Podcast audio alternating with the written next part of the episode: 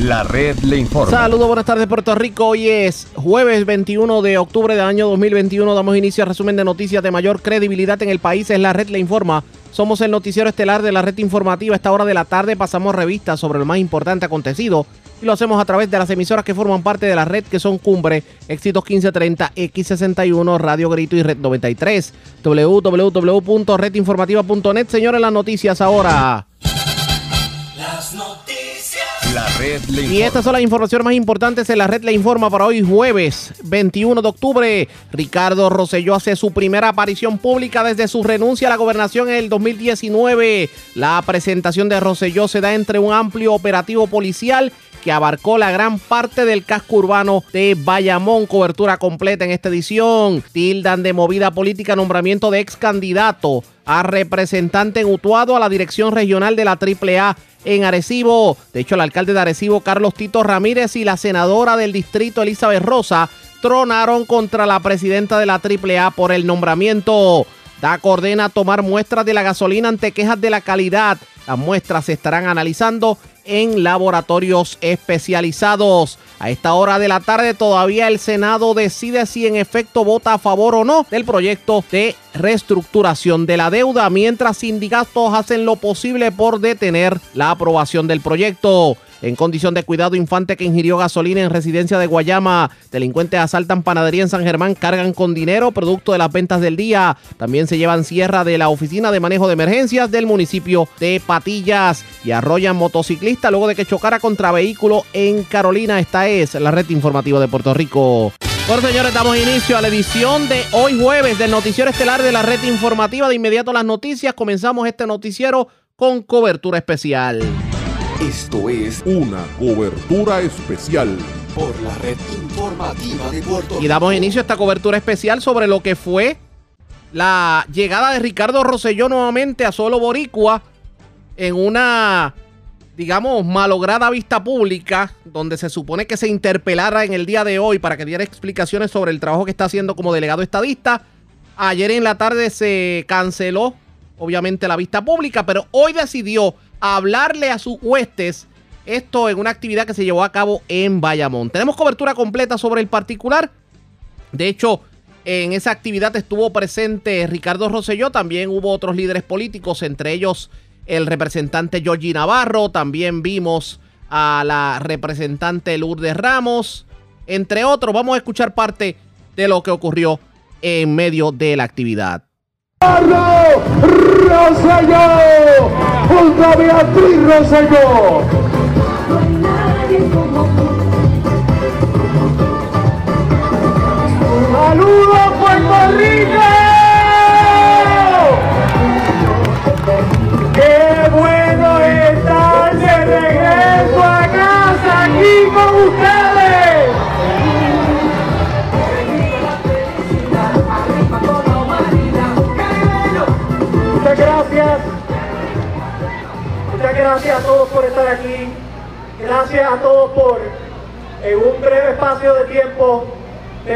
Una convocatoria para poder llevar un mensaje que les querían privar. Hoy tenemos dos opciones. Escoger la opción del ataque de la oposición que nunca tienen algo para añadir y cuyo mensaje siempre es uno para destruir. Yo a ellos les digo que yo no guardo rencor en mi corazón por sus acciones. Solamente lamento que no tengan el coraje y la gallardía y la valentía para permitir que lo que se discuta hoy se discuta en la Cámara de Representantes como lo habían citado originalmente.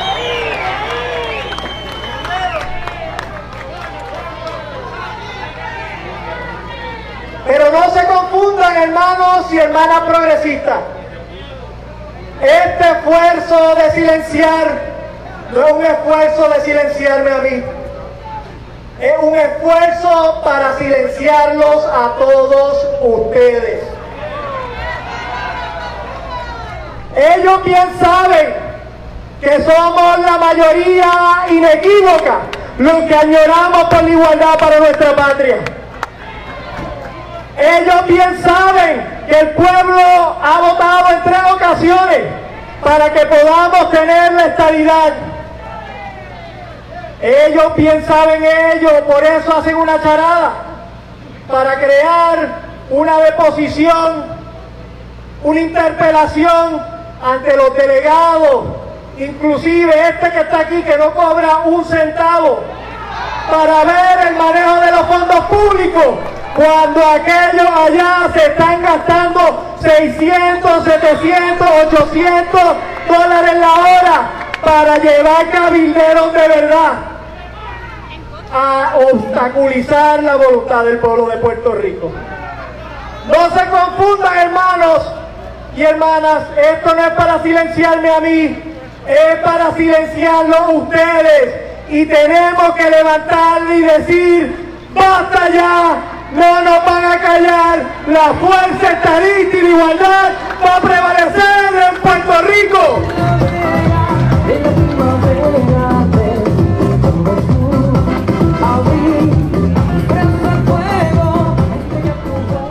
Por eso, mis hermanos y hermanas, ante el esfuerzo de silenciar a este servidor, en representación de todos ustedes, hoy yo les voy a presentar igualdad para Puerto Rico.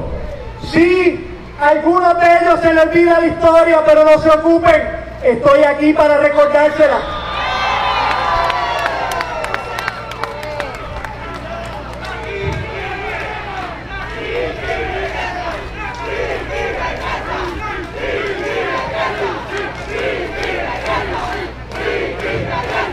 Ya regresé, estoy aquí y estoy con ustedes.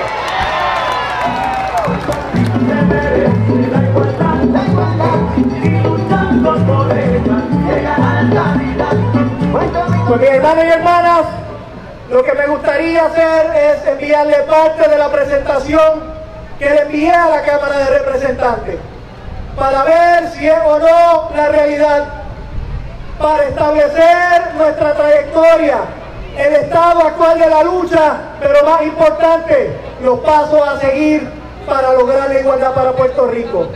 Le pido a los compañeros que pasen aquí a la primera pantalla, donde les presento rápidamente. Con ello iba a ir un poco más a lujo de detalle. Pero nuestra historia en Puerto Rico dividida en tres periodos. El primero, de 500 años. Algunos que todavía apoyan el sistema actual se lo olvidan que hemos sido colonia, primero de España y después de Estados Unidos, por más de 500 años. Y en ese periodo siempre hemos sido tratados como ciudadanos de segunda clase. Siempre hemos estado rezagados. Siempre ha habido un discrimen y un rechazo hacia nuestro progreso y nuestras oportunidades. El segundo periodo, más o menos lo pongo a 50 años. En aquel entonces se hablaba del desarrollo de ELA y cómo era diferente que el esfuerzo colonial. Lo que ha demostrado es que ha sido un fracaso total. Cuando había una aspiración de que el ELA era un pacto bilateral, que nunca lo fue, cuando había una esperanza de que la pobreza, la brecha entre la pobreza y el desarrollo iba a disminuir, lo que hizo fue lo opuesto, aumentó entre nosotros y nuestros ciudadanos americanos, hermanos en los Estados Unidos. Esos han sido los últimos 50 años y los últimos 10. Los últimos 10 hemos visto cómo hubo un colapso fiscal y económico. Hemos visto cómo las políticas públicas que eran bendecidas en el pasado de desarrollo económico provocaron ese colapso. Hemos visto la limitación de la petición del puertorriqueño ante cualquier, cualquier fuerza que nos enfrentemos, que esos recursos vengan de los Estados Unidos porque somos ciudadanos de segunda clase. Hemos visto todo ello, pero ¿saben que hemos visto también? Los últimos 10 años, tres plebiscitos donde la voluntad mayoritaria del pueblo ha dicho, no queremos más la colonia, no queremos independencia, estamos claros, queremos ser ciudadanos de primera clase, queremos ser el Estado 51 de la Nación Americana.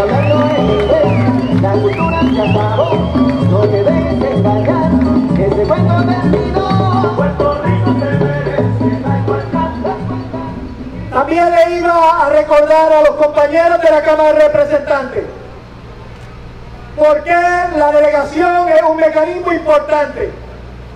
Y le iba a recordarle la historia, la historia del Plan Tennessee. Oigan, esto es algo nuevo. Siete territorios, comenzando por Tennessee, convocaron su delegación cuando no se le otorgaba la estadidad.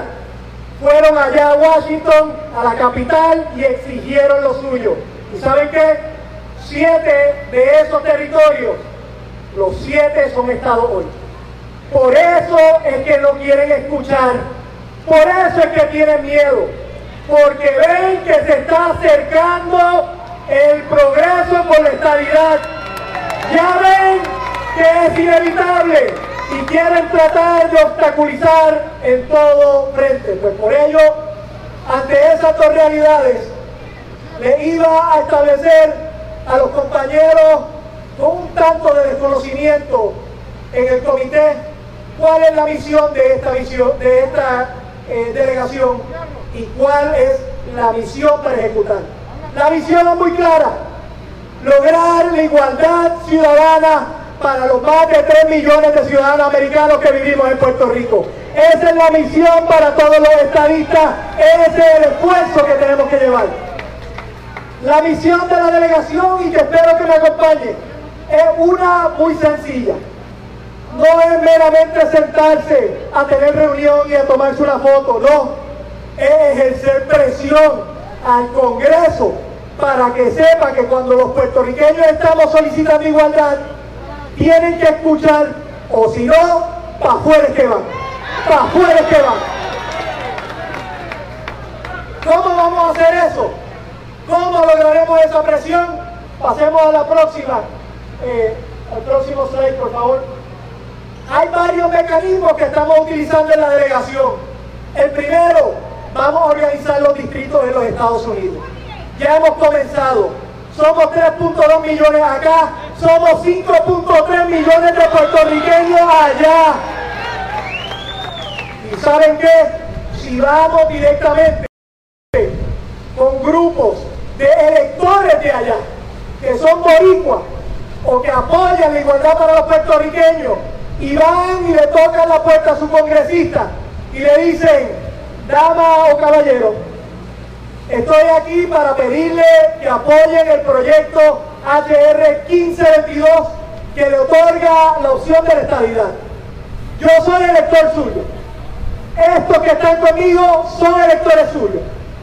Usted tiene dos opciones. O no dice su posición y se queda en el limbo. O dice que está a favor del HR 1522 para adelantar la estabilidad. Si apoya la estabilidad, nosotros le vamos a dar el voto. Si la rechaza o se queda callado, nosotros vamos a buscar a darle el voto a otra persona que sí lo haga. Ese es el mensaje que van a entender, que tienen que tomar acción para lograr la igualdad para Puerto Rico. Pero ahí no paramos, hermanos. Vamos a crear coaliciones con distintas organizaciones. De eso fue parte del trabajo de la delegación. Vamos a tener interacción con los distintos compañeros y los constituyentes para saber qué es lo que sienten.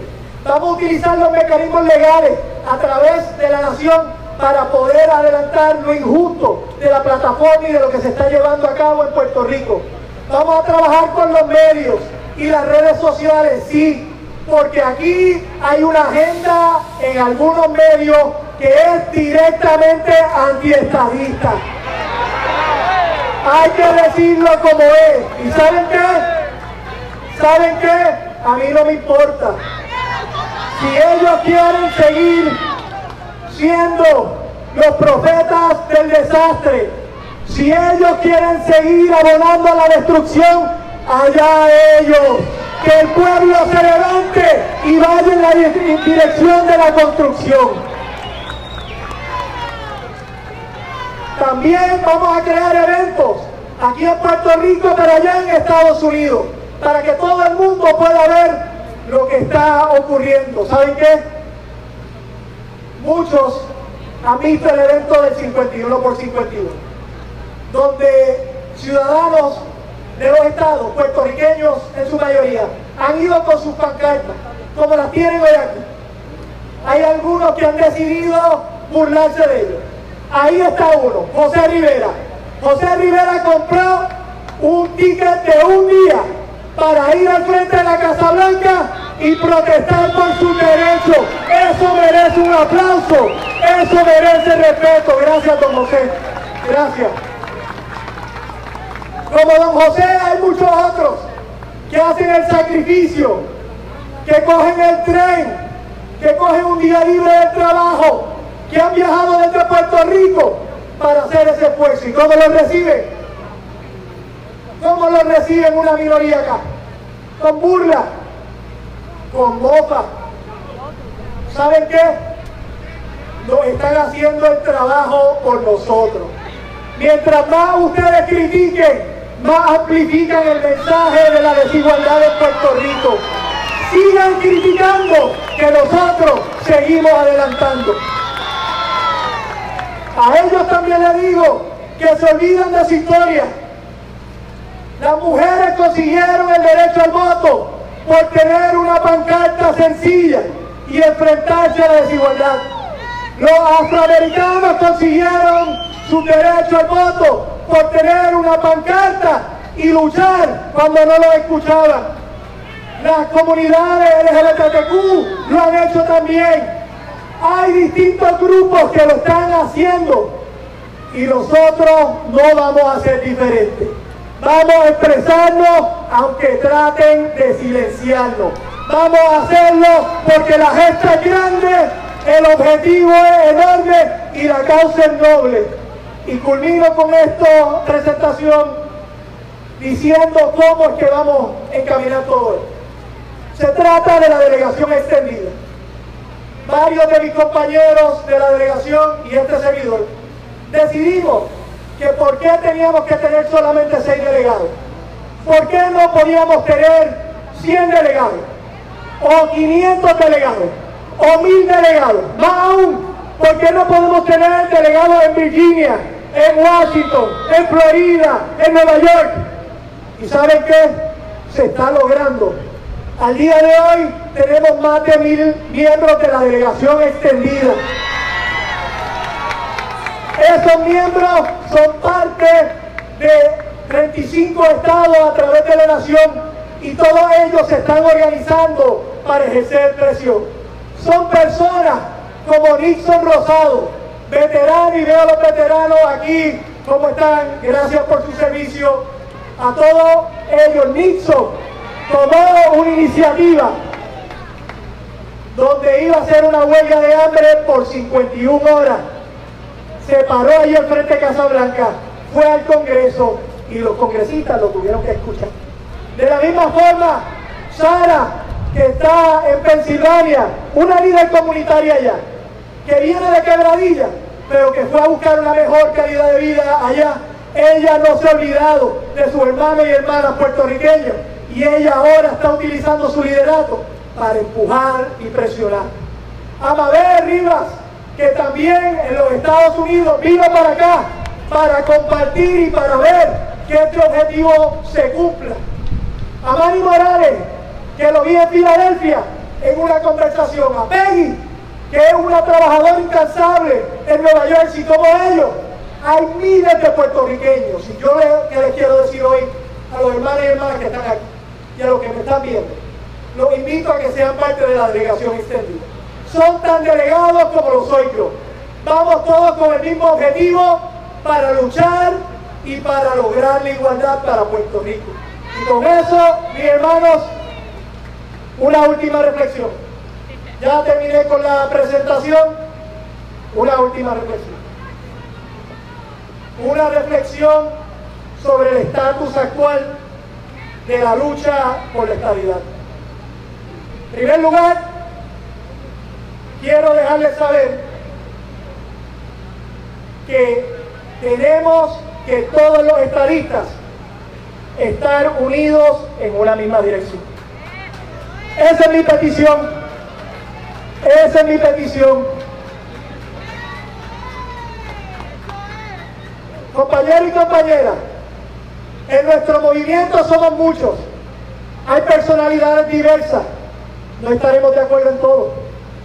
Oiga, no tenemos que ser amigos o darnos la cerveza, pero sí tenemos que trabajar en la misma dirección. Porque ante la amenaza que representa el movimiento de la igualdad, los opositores están haciendo lo único que saben hacer, destruir y tratar de dividir. Yo sé de la seducción de una primera plana cuando un progresista ataca al otro. Yo reconozco y he visto lo que es someterse a los aplausos vacíos de aquellos que no quieren la igualdad con tal de que un estadista trate de liquidar al otro.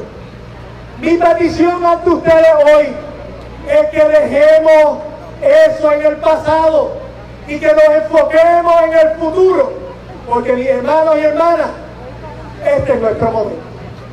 Este es el momento. Aquí está Kiodi. Un fuerte aplauso para Kiodi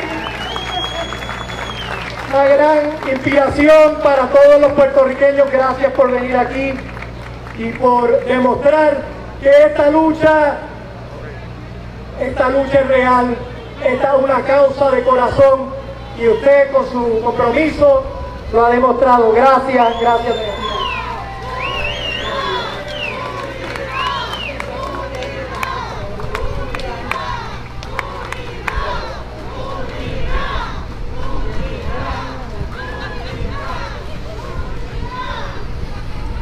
Y doña Tioli está aquí y es providencial.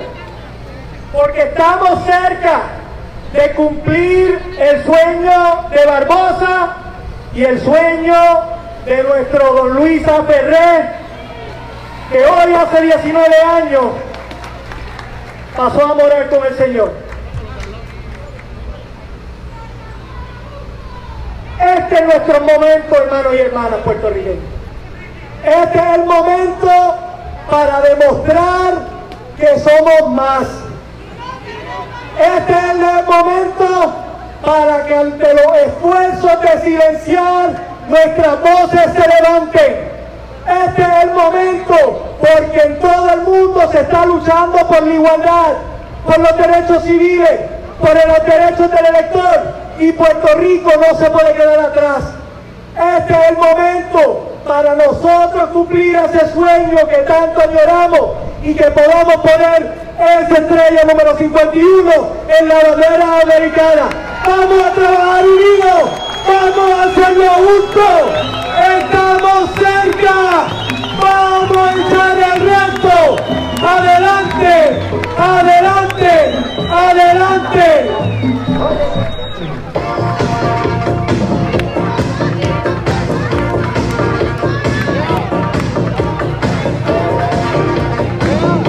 Vamos a celebrar ahora, pero si no, no sin antes, quiero agradecerle a una mujer que me ha motivado y que me da energía día a día, no importa los obstáculos. Y eso fue parte de lo acontecido en Bayamón. Ricardo Rosselló decidió expresarse a las personas que se encontraban allí presentes y lanzó fuertes ataques no solamente contra la legislatura de Puerto Rico, sino también contra la propia prensa. Allí presentes estuvieron varios líderes políticos, de hecho, muchos de ellos tuvieron la oportunidad de dialogar con los medios de comunicación, pero ¿cuál realmente será el efecto de la llegada de Ricardo Rosselló a Puerto Rico? Vamos a escuchar lo que fue el análisis del ex gobernador Aníbal Acevedo Vilá sobre el particular. La red le informa. Señores, regresamos a la red Le Informa, el noticiero estelar de la red informativa. Gracias por compartir con nosotros. Vamos a cambiar brevemente de tema porque, señores, Joito Colón fue candidato en primarias a representante. De hecho, aspiró en primaria en, en un evento en donde dominó el ex representante David Quiñones. Pues el utuadeño fue nombrado por nada más y nada menos que la jefa de la Autoridad de Acueductos y Alcantarillado, la ingeniero Doriel Pagan, lo nombró como el nuevo director de la zona de Arecibo de la Autoridad de Acueductos. La zona de Arecibo es la más complicada para acueductos y alcantarillados, toda vez que comprende los municipios de Utuado, de Lares, Atillo, Camuy, Arecibo, Quebradillas, también Moroviciales, Manatí, Barceloneta, Florida, entre otros. Y estamos hablando de municipios que tienen serios problemas de agua. También a, a Jayuya tengo entendido. Serios problemas de agua. El caso de Utuado, ni se diga. El caso de Lares, ese es el dolor de cabeza de todo el tiempo. Y en el día de hoy, tanto el alcalde de Arecibo, Tito Ramírez, como la senadora Elizabeth Rosa tronaron contra la presidenta de la Autoridad de Acueductos por precisamente el nombramiento de Yoito Colón como director de área de Arecibo de la Autoridad de Acueductos. Tengo a la senadora en línea telefónica, vamos a hablar sobre el particular. Senadora, buenas tardes, bienvenida a la red informativa. Buenas tardes, Arriaga. Muchas gracias por la invitación. Y gracias por compartir con nosotros. Antes de hablar de Arecibo, de la Autoridad de Acueductos y de los dolores de cabeza que atraviesan, yo supongo que usted tuvo la oportunidad de escuchar en algún momento el mensaje de Ricardo Rosselló. ¿Qué opinión le merece la llegada de del otrora renunciante gobernador? Bueno, yo, yo, ¿verdad? No, no he escuchado, pero porque he estado en reuniones, pero me parece que mm, ni siquiera debió volver a pisar nuestro país, ¿verdad? Después de todo lo que hizo. De, creo que no, no es muy acertada que él se encuentre en, en el país y mucho menos dando declaraciones o hablando, ¿verdad? y pues de todo muy para mí, ¿verdad? Eh, mi opinión personal no. Seguro. Entiendo que yo, si hubiese sido él, ni, ni hubiese puesto un pie en, en Puerto Rico. Vamos a ver qué terminó corriendo precisamente con esa visita. Pero vamos a hablar de, de Arecibo, porque ¿cómo es eso de que sacaron a Samuel Rosario y metieron allí a, al ex candidato a representante del PNP, Yoito Colón? Cuénteme sobre eso. Lo que pasa es que hicieron un- una movida, eh, pues, obviamente bien cuestionable, eh, cambiar a un, director de área que lleva cinco años, que es ese mismo, el, el señor Samuel Rosario, por el señor Joel Colón Rodríguez, que es eh, como director de área, que es un candidato del Partido Nuevo Progresista derrotado en primarias en Utuado, fue candidato a representante en Utuado. Y, que, y entiendo, ¿verdad? Lo que ha trascendido es que va a retar al alcalde de Utuado. Diga, dígame algo, vamos con calma. O sea, él fue candidato derrotado en primarias en Utuado.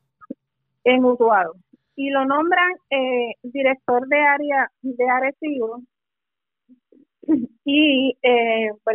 Mi, mi crítica principal es porque no podemos seguir politizando las agencias. Las agencias tienen que ser agencias de servicio. Pero es que, perdone que le interrumpo, pero es que esto es más peligroso de lo que pensábamos, porque, por ejemplo, eh, Utuado es uno de los municipios que agrupa precisamente la zona de Arecibo de la Autoridad de Acueductos y Alcantarillado. Los problemas en Utuado son graves, sobre todo lo que es la planta Claro. de filtros de Sabana Grande, de Santa Isabel, del pueblo, etcétera, etcétera. Además de que el agua principal de Puerto Rico sale de dos bocas con el superacueducto. Claro. Eh, eh, entonces, estamos hablando de que un- una persona que es activista político y que pudiera estar restando en primarias al actual alcalde, es la persona que va a tener a su haber el hablar precisamente con la persona que piensa retar y con otros alcaldes que son opuestos a lo que a lo que es su ideología política para resolver los problemas de agua.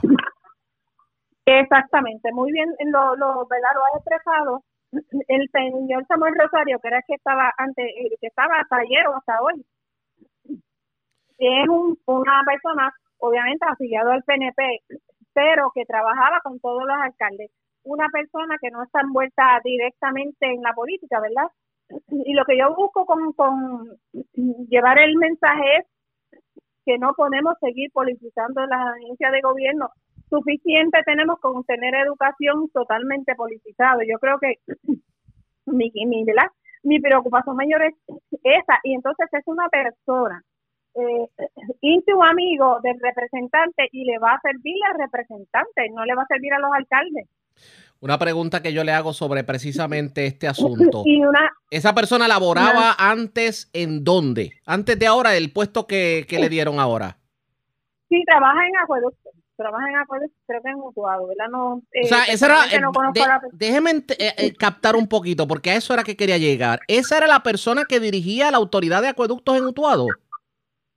Que decía. No, yo sé que trabaja, trabaja en, en la autoridad en el pueblo de Utuado. ¿verdad? Exacto. ¿Cuál es su posición? No la conozco, pero ¿verdad? Lo que conozco es que fue aspirante del partido a representante y que fue derrotado en primaria, pero quiero ¿verdad? señalarte y para que sepas de primera mano que tanto el alcalde de Jayuya, el alcalde de Utuado, el alcalde de Camuy y el alcalde de Arecibo, Atillo y Quebradía, todos están en contra de ese nombramiento. A eso- todos los a eso hay alcaldes, que sumarle- Incluyendo los alcaldes PNP. Y eso hay que sumarle, por ejemplo, Morovi con Carmen Maldonado, que también es de la zona de Arecibo, Ciale, eh, o sea, eh, toda esa Exacto. zona es de la zona de Arecibo. Y yo me imagino una persona que fue candidato a representante por el PNP tener que hablar del agua con nada más y nada menos que Carmen Maldonado, que es la vicepresidenta del Partido Popular.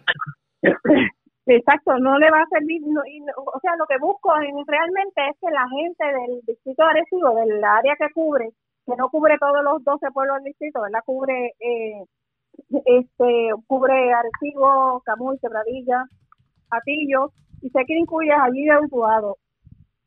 Pero este señor no le va a, a, a, a ser útil ni le va a servir a los constituyentes porque no le va a servir a los alcaldes, le va a servir únicamente a un representante, que es el que aspira a la alcaldía de Arecibo.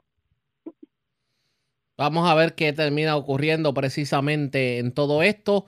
Eh, ya que estamos hablando del agua, la situación del agua en el distrito de Arecibo, ¿cómo usted la califica el día de hoy? Mira, la situación el agua eh, es, es muy, muy lamentable y ese es un punto importante. El señor que estaba, el señor Rosario, ¿verdad? que era el director de área de Arecibo, conoce la problemática y está trabajando con la problemática de buscar una solución al acceso que tiene la gente ¿verdad? en los pueblos que él sirve. Traemos una persona de Utuado que desconoce totalmente la problemática que tenemos en el distrito de Arecibo. Así que son en vez de adelantar que la gente tenga acceso al agua, estamos atrasando el proceso porque traemos a alguien que viene a aprender del distrito de Arecibo. Es lamentable y es triste, ¿verdad? Y yo yo eh, hago levanto la voz nada más simplemente porque no quiero que se sigan politizando la- las instituciones en nuestro país. Vamos a ver qué termina ocurriendo. Me imagino que ante ello a- ustedes pedirían algún tipo de, de, digo, aparte de lo que es la denuncia pública, algún tipo de reunión con Doriel Pagán. Bueno, yo estuve reunida con, con la ingeniera Doriel Pagán el viernes pasado y que es que tengo el conocimiento de que esto se estaba haciendo ese movimiento y yo misma de primera mano le indiqué a ella que esto estaba pasando y que yo simplemente se lo estaba diciendo para que tomaran el- cartas en el asunto y no ocurriera, pero pues ya ocurrió. No pinta bien definitivamente. Senadora, agradecemos el que haya compartido con nosotros y le damos seguimiento a esta información. Buenas tardes. Gracias, gracias Arriaga. Buenas tardes para ti también. Como siempre, ya ustedes escucharon la senadora Elizabeth Rosa. Resulta que Joe Colón Rodríguez, que fue aspirante por el Partido Nuevo Progresista representante y que es de Utuado y que labora en la autoridad de acueductos, pues fue nombrado por Doriel Pagán como el nuevo jefe de la zona de Arecibo, de la autoridad de acueductos que incluye Utuado, Lares, Camuy, Quebradillas, Atillo, Arecibo, Barceloneta, Florida, Morovi, Ciales, Manatí, etcétera, etcétera, etcétera. ¿Qué terminará ocurriendo con todo esto? ¿Qué explicación dará la autoridad de acueductos? Pendientes a la red informativa. Mientras cambiamos de tema porque está contento el alcalde de Cabo Rojo porque luego de haberse reunido con el gobernador Pedro Pierluisi, pues aparentemente hubo acuerdos entre ellos, uno que tiene que ver con la expansión de la PR100. Por fin van a expandir la PR100. Vamos a escuchar lo que tuvo que decir el alcalde de Cabo Rojo precisamente sobre este acuerdo con el gobernador Pedro Pierluisi. menos de usted que siempre ha tenido un compromiso con este servidor y con el pueblo de Cabo Rojo. También, este, no sé si el gobernador quiere hablar de los demás proyectos de la Puerto Rico 100 para que dé Vete la- mencionando, menciona tú algunos, porque se hicieron, se hicieron compromisos aquí en Sí, esta- el- por muchos años este, se estuvo hablando de la ampliación de la Puerto Rico 100 a cuatro carriles con dos carriles de bicicleta. Y hoy el gobernador, con la secretaria de Obras Públicas que estuvo aquí reunida con nosotros, y el director ejecutivo y el de director la eje- carretera. eh, confirmaron que ya eh, comenzó el proceso para esta construcción que va a ser una realidad. Tarda un poco el proceso de diseño que se espera que sea para comienzos del 2023 y poder en- comenzar la construcción en el 2024 y eso es un compromiso que se había establecido anteriormente y hoy el gobernador vino a cumplir con su pueblo el compromiso emitido. También le quiero dar las gracias por eso. Va a ser un proyecto espectacular. Cabo Rojo es la, la, meca de la, la mountain bike y seguimos creciendo. Y a la misma vez eh, el anuncio que ya lo habíamos dialogado anteriormente, oficial, del asfalto, de asfaltar la cajetera 313, que es la de Valleja, que está destruida. Amigos de Valleja, la cajetera 313 se va a asfaltar completa. Hoy aquí se estableció y va a ser la primera, también la 310, que es la quebrada, y la 308. Entre otras cosas, como nos van a dar el asfalto para el municipio, asfaltar las marginales de la Puerto Rico 100, eh, que están en malas condiciones cuando usted va a hacer sus compras. Un dato en cuanto a la, el ensanche de la Puerto Rico 100, lo que encontramos es que eh, eh, esto estaba programado para que comenzara en el 2027. Y porque obviamente carreteras tiene un sinnúmero de obras planificadas. Esa era una de las obras, obras planificadas, pero estaba para el 2027, arrancar en el 2027. Lo que Carreteras acaba de anunciar y está haciendo es que lo está adelantando para que comience en 2023. Eh, o sea, eh, porque hay, hay un sinnúmero de obras por todo Puerto Rico. O sea que eso también son buenas noticias. Así las cosas, todo tiende a indicar que llegará la expansión de la PRC en Cabo Rojo. Enhorabuena para los residentes de la zona oeste de Puerto Rico. La red A la pausa, informa. cuando regresemos, las noticias del ámbito policíaco más importantes acontecidas. Regresamos con más en esta edición de hoy jueves del Noticiero Estelar de la Red Informativa. La red le informa. Señores, regresamos a la Red Le Informa. Somos el Noticiero Estelar de la Red Informativa, edición de hoy jueves. Gracias por compartir con nosotros. Vamos a noticias del ámbito policíaco. Comenzamos en el sureste de Puerto Rico porque en condición de cuidado se encuentra un infante que aparentemente ingirió accidentalmente gasolina. Esto ocurrió en una residencia de Guayama, mientras se llevaron una sierra la Oficina de Manejo de Emergencias del municipio de Patillas. La información la tiene Alexandra Negrón, oficial de prensa de la policía en Guayama. Saludos, buenas tardes. Buenas tardes. ¿Qué información tenemos? Agentes del distrito de Guayama investigaron un accidente desgraciado durante horas de la tarde de ayer en hechos ocurridos en el barrio Puente Jobo, sector Santa Ana, en dicho municipio. Según la información, alega Paola Colón Torres que su hijo de un año y cuatro meses de edad ingirió gasolina, por lo que Colón Torres lo transportó al Hospital Menonita de Guayama, donde fue atendido por el médico de turno diagnosticando dificultad respiratoria, siendo referido al Centro Médico de Río Piedras, en condición de cuidado. Se le dio conocimiento al Departamento de la Familia, quienes llegaron al hospital para la realización correspondiente a investigación. Este caso fue referido a la División de Delitos Sexuales y Maltrato de Menores del Cuerpo de Investigaciones Criminales de Guayama para continuar con la investigación.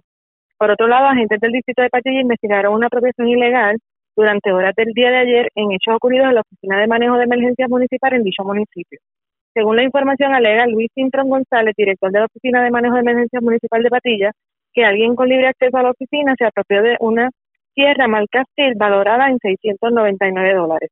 Este caso fue referido a la División de Propiedad del Cuerpo de Investigaciones Criminales de Guayama para continuar con la investigación. Buenas tardes. Y buenas tardes para usted también. Gracias, era Alexandra Negrón, oficial de prensa de la policía en Guayama, de la zona sureste. Vamos al este de Puerto Rico, porque se erradicaron cargos criminales contra un hombre que parece que tenía de punto al Home de Humacao. No solamente se apropió ilegalmente de mercancía de la tienda, sino que también asaltó a personas que iban a comprar precisamente mercancía a la tienda. La información la tiene Marcos Rivera, oficial de prensa de la policía en Humacao. Saludos, buenas tardes. Sí, buenas tardes. El teniente Félix Morales, director operacional del Cuerpo de Acciones Criminales de Macao, informó que fueron radicados cargos criminales por los delitos de robo y apropiación ilegal contra Josué Mor- Morales Vicente, de 36 años y residente de Cagua. Esto por hechos ocurridos los meses de julio y agosto de este año en el establecimiento comercial Home Depot de Humacao, donde Morales Vicente, en uno de los incidentes, el imputado cometió el delito de robo mediante intimidación y fuerza, le arrebató a un cliente del lugar un generador eléctrico. En otro incidente se apropió de equipo para limpiar patios, donde cuyo valor fue valorado este, todos los equipos en 2.234 dólares. La gente Manuel Delgado consultó el caso con el fiscal Gabriel Redondo, quien instruyó radicar los cargos mencionados y siendo la prueba presentada ante el juez Luis B. Rivera del Tribunal de Macao, tiene tener causa probable para arresto señalando una fianza global de 75 mil dólares, la cual no fue prestada, siendo ingresado en la cárcel de Bayamón hasta el día de la vista preliminar. Gracias por la información. Buenas tardes. Buenas tardes. Gracias, era Marcos Rivera, oficial de prensa de la policía en Humacao, de la zona este. Vamos a la noreste porque una persona fue asesinada, un hecho ocurrido en Carolina. Y también una persona se encuentra en condición grave luego de verse involucrada también en un accidente de tránsito con motora. Ocurrió también en Carolina. Vivian Polanco, oficial de prensa de la policía, con detalles. Saludos, buenas tardes. Buenas tardes, saludos. ¿Qué información tenemos? Tenemos que un accidente de auto de carácter grave con motociclista fue reportado a eso de las 5 y 8 de la tarde de ayer en el expreso Román Valdoriotti de Castro, en el kilómetro 13.6, jurisdicción de Carolina. Allí, según información preliminar, mientras Ángel González, de 57 años, conducía una motora Suzuki GSX color verde, año 92, en dirección de San Juan a Carolina. Este lo hacía entre carriles, dando lugar a que impactara con su parte frontal el vehículo Toyota RAV4 color gris, el cual era conducido por Lisa Rodríguez, de 32 años. Acto seguido, el conductor de la motocicleta perdió el control y dominio del volante, cayendo de la misma al pavimento, siendo arrollado por el conductor de un vehículo Mazda B3000, conducido por Wilkin Pinto, de 43 años. En este accidente resultó con lesiones de carácter grave, el, eh, por lo que fue transportado al hospital de la UPR de Carolina. Eh, agentes adscritos a la División de Patrulla y Carreteras en Unión Fiscal de Turno investigan estos hechos. Por otra parte, tenemos una muerte violenta reportada a las 6.52 de la mañana de hoy en la calle Cosmos de la urbanización La Marina en Carolina. Según se informó, una llamada a través del 911 alertó a la policía sobre una persona tirada en el pavimento y al llegar los agentes localizaron el, el cuerpo a orillas de la carretera de un hombre, este sin signos vitales. La víctima, estaba la víctima estaba amarrada de manos y mostraba múltiples heridas de bala en el cuerpo. En la escena se, se ocuparon casquillos de bala de diferentes calibres y al momento la víctima no ha sido identificada. Sin embargo, fue descrita como de tez blanca, pelo negro, 5'10 de estatura y aproximadamente 25 a 30 años y 240 libras. Este vestía sudadera mahón, color negra y zapatos de- y calzado deportivo. Agentes adscritos a la División de Homicidios del CIC de Carolina, en unión a la fiscal Rebeca Torres, investigan estos hechos. Gracias por la información. Buenas tardes. Buenas tardes, saludos. Gracias, era Vivian Polanco, oficial de prensa de la policía en el cuartel general. Nos quedamos en la zona metropolitana porque se reportaron tres casos de timo con el viejo truco del ATH que no funciona y el ATH móvil que aparentemente da problemas. Dos, uno en Puerto Nuevo, otro en Atorrey otro en Carolina. La información la tiene Yaira Rivera, oficial de prensa de la policía. Saludos, buenas tardes. Hola, muy buenas tardes. Es correcto, se están investigando tres querellas de fraude, dos en el área policíaca de San Juan y una en el área policíaca de Carolina.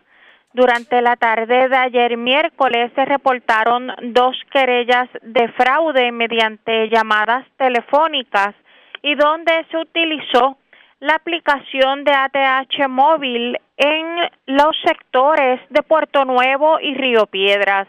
En el primer caso alegó el perjudicado David Marcano, que recibió una llamada donde le indicaron que eran empleados de la mencionada aplicación y que necesitaban validar su información.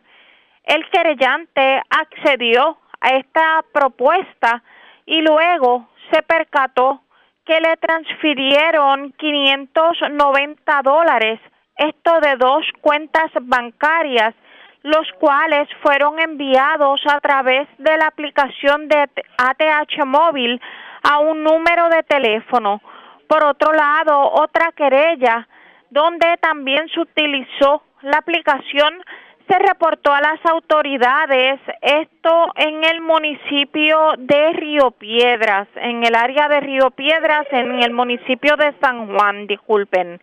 La perjudicada Milagros Muñoz indicó que le envió 160 dólares por la aplicación a una persona, no, a una persona para que ésta le consiguiera un iPhone 13 a nombre de ella para continuar pagándolo. Esta mujer, sin embargo, nunca recibió el ansiado celular ni tampoco su dinero de vuelta. por lo que decidió avisar a la policía para denunciar el timo.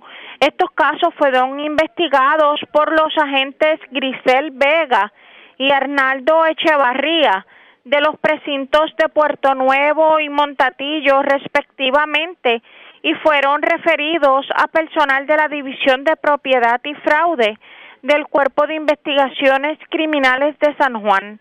Otra querella, como mencioné anteriormente, se recibió en el municipio de Carolina. Esta querella fue reportada a las 3 y 22 de la tarde de ayer en la calle 514 de la urbanización Country Club. Según alegó el querellante que recibió una llamada telefónica de una persona que se hizo pasar por representante del banco First Bank, en la cual le indicaron que su sistema de ATH móvil estaba fuera de servicio, por lo que le pidieron información personal para poder resolver el problema. La persona o el querellante accedió y posteriormente se percató que le habían retirado 500 dólares de su cuenta de banco. Agentes adscritos a la División de Propiedad del Cuerpo de Investigaciones Criminales de Carolina continúan con la investigación de este caso. Gracias por la información. Buenas tardes. Buenas tardes. Gracias, era Yaira Rivera, oficial de prensa de la policía en el cuartel general de la zona metropolitana. Vamos a la centro oriental porque delincuentes asaltaron una estación de gasolina en el municipio de Caguas Además, arrestaron a una persona que aparentemente chocó con un objeto fijo, pero cuando la policía fue a investigar, se percató de que el vehículo con que chocó era uno robado. Edgardo Ríos Queret, oficial de prensa de la policía en Caguas, con detalles. Saludos, buenas tardes. Buenas tardes, buenas tardes. ¿Qué información tenemos? En horas de la madrugada de hoy se reportó un robo ocurrido en el garaje Puma, ubicado en la urbanización Villa Blanca, en Caguas. Según informó el perjudicado, un individuo, mediante intimidación y amenaza con un arma de fuego, lo despojó de 631 dólares en efectivo provenientes de las cajas registradoras. Posteriormente abandonó el lugar sin causarle daño físico alguno. Ante aquí la edición de robos del 6 de Caguas investigan. También horas de la tarde de ayer, el agente César Díaz, escrito a la revisión de vehículos hurtados del área de Caguas, informó sobre la erradicación de cargos criminales a un hombre por posesión de vehículo hurtado esto por hecho ocurrido en horas de la mañana del lunes en la carretera 788 del barrio Tomás de Castro en Caguas. Según la información, luego de la investigación de un accidente con objeto fijo reportado en el lugar, la agente Rosa Colón, escrita al distrito de Caguas, arrestó a José L. Torres Figueroa, de 41 años y residente del mencionado municipio, a quien se le ocupó un vehículo Hyundai Brio año 2005 color gris, el cual figuraba hurtado mediante escalamiento ocurrido el 14 de octubre en la calle Campio Alonso en Caguas. Este caso fue consultado con la fiscal Dailú Rivera y le instruyó radical por violación al artículo 15, posesión de vehículo hurtado de la ley 8 para la protección de la propiedad vehicular. Posteriormente, durante la tarde de ayer, la evidencia fue presentada ante la juez Valerie Tellez, quien luego de evaluar la misma determinó causa para arresto, imponiendo una fianza de 8 mil dólares, la cual no pudo prestar, siendo fichado e ingresado en la cárcel de Bayamón hasta la vista preliminar señalada por una fecha posterior. Que pase muy buenas tardes. Y buenas tardes para usted también, Ricardo Ríos Queret, oficial de prensa de la policía en Caguas. Más noticias del ámbito policía con nuestra segunda hora de programación, pero a esta hora de la tarde hacemos lo siguiente. La red le informa. A la pausa, identificamos nuestra cadena de emisoras en todo Puerto Rico. Regresamos con más en esta edición de hoy jueves del Noticiero Estelar de la red informativa. La red le informa. Señores, iniciamos nuestra segunda hora de programación. El resumen de noticias de mayor credibilidad en el país es la red le informa. El noticiero estelar de la red informativa, edición de hoy jueves 21 de octubre. Vamos a continuar pasando revistas sobre lo más importante acontecido, como siempre, a través de las emisoras que forman parte de la red, que son Cumbre, Éxitos 1530, X61, Radio Grito y Red 93. Señores, las noticias ahora. Las noticias. La red le informa. Y estas son las informaciones más importantes en la red le informa para hoy jueves 21 de octubre. Ricardo Rosselló hace su primera aparición pública desde su renuncia a la gobernación en el 2019. La presentación de Rosselló se da entre un amplio operativo policial que abarcó la gran parte del casco urbano de Bayamón. Cobertura completa en esta edición. Tildan de movida política nombramiento de ex candidato a representante en Utuado a la dirección regional de la AAA en Arecibo. De hecho, el alcalde de Arecibo, Carlos Tito Ramírez, y la senadora del distrito, Elizabeth Rosa, tronaron contra la presidenta de la AAA por el nombramiento. DAC ordena tomar muestras de la gasolina ante quejas de la calidad. Las muestras se estarán analizando en laboratorios especializados. A esta hora de la tarde todavía el Senado decide si en efecto vota a favor o no del proyecto de reestructuración de la deuda, mientras sindicatos hacen lo posible por detener la aprobación del proyecto en condición de cuidado infante que ingirió gasolina en residencia de Guayama. Delincuentes asaltan panadería en San Germán, cargan con dinero producto de las ventas del día. También se llevan sierra de la oficina de manejo de emergencias del municipio de Patillas y arrollan motociclista luego de que chocara contra vehículo en Carolina. Esta es la red informativa de Puerto Rico.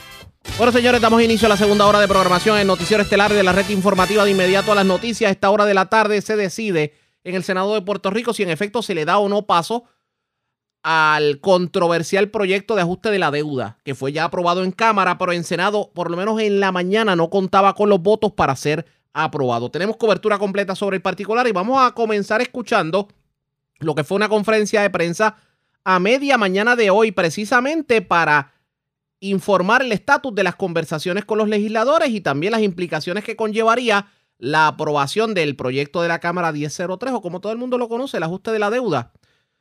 Hoy los líderes sindicales literalmente eh, bueno, invadieron, visitaron, arroparon el Capitolio tratando de cabildear para evitar que los votos que hacen falta para aprobar el proyecto se pudieran conseguir. Vamos a escuchar lo que tuvieron que decir los líderes sindicales, entre ellos Emilio Nieves, también estuvo la presidenta de la Federación de Maestros Mercedes Martínez y la líder sindical Eva Ayala entre otros. Vamos a escuchar lo que tuvieron que decir los líderes sindicales en esa conferencia de prensa. No obstante, el Senado no cuenta con los votos para darle paso a la medida. Hoy estamos aquí presentes para denunciar los efectos que tendría el proyecto de la Cámara 3 sobre las familias puertorriqueñas. Ante las acciones de una legislatura que predica velar por los intereses del pueblo, pero a nuestras espaldas vende nuestro sustento a los bonistas millonarios.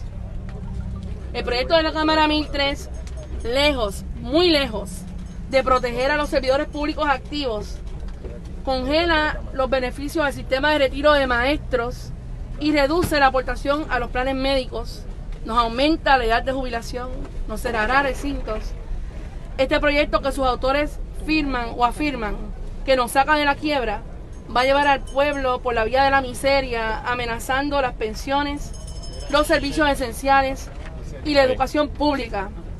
Peor aún, pone en las manos de una Junta de Control Fiscal el poder de decidir sobre nuestro futuro cuando está meridianamente claro a quienes ellos responden y no es al pueblo de Puerto Rico y nunca ha sido al pueblo de Puerto Rico. Les habla Emilio Nieves, portavoz de UNETE y del Frente en Defensa de las Pensiones. La etapa en que se encuentra esto en la legislatura es una etapa de incertidumbre hasta para los propios legisladores. Porque lo que está sobre la mesa hoy son las enmiendas de la Junta de Control Fiscal. Por eso es que en la Cámara hubo personas que transitaron de estar en, a favor de ese proyecto a estar en contra. Y por eso en el Senado no hoy no se tienen los votos. Y hay cláusulas ahí que cuando uno observa las enmiendas del proyecto se ve con claridad que este es el lenguaje de la Junta que pone en peligro las pensiones presentes, las pensiones futuras, los servicios esenciales básicos que hay que garantizar en el país y pone en peligro el bolsillo de todos los puertorriqueños porque deja la puerta abierta para impuestos y aumento en tarifas de esos servicios esenciales. Por lo tanto, nosotros estamos subrayando hoy a los senadores que tienen la oportunidad de enfrentarse a este proyecto que el artículo 604, de hecho, es el último en el proyecto de ley. Ese artículo eliminó un lenguaje que garantizaba las pensiones presentes y futuras. Imagínense que eliminaron que quedara sin vigencia esta ley, o sea, que no se hiciera la emisión de bonos si se tocaban las pensiones si se procede con algún recorte a las pensiones de los empleados gubernamentales en el plan de ajuste. O sea, era categórico con ese lenguaje. Por lo tanto, se le ha quitado todos los elementos. Eso estoy hablando de las pensiones. En el caso de la universidad ocurre lo mismo. El lenguaje empeora la realidad de la situación. Y habla de un exhibit K.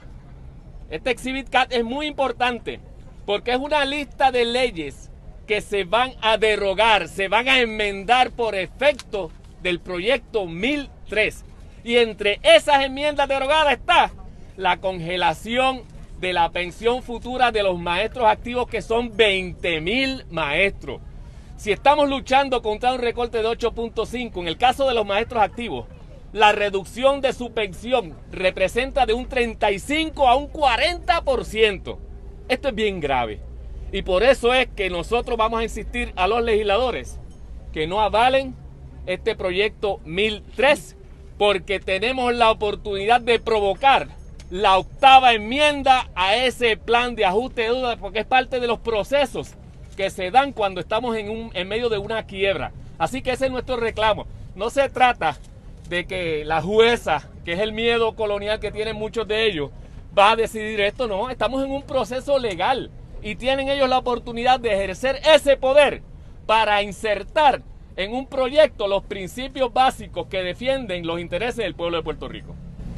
La Universidad de Puerto Rico ha sido golpeada desde mucho antes de que llegara una Junta de Control Fiscal a este país.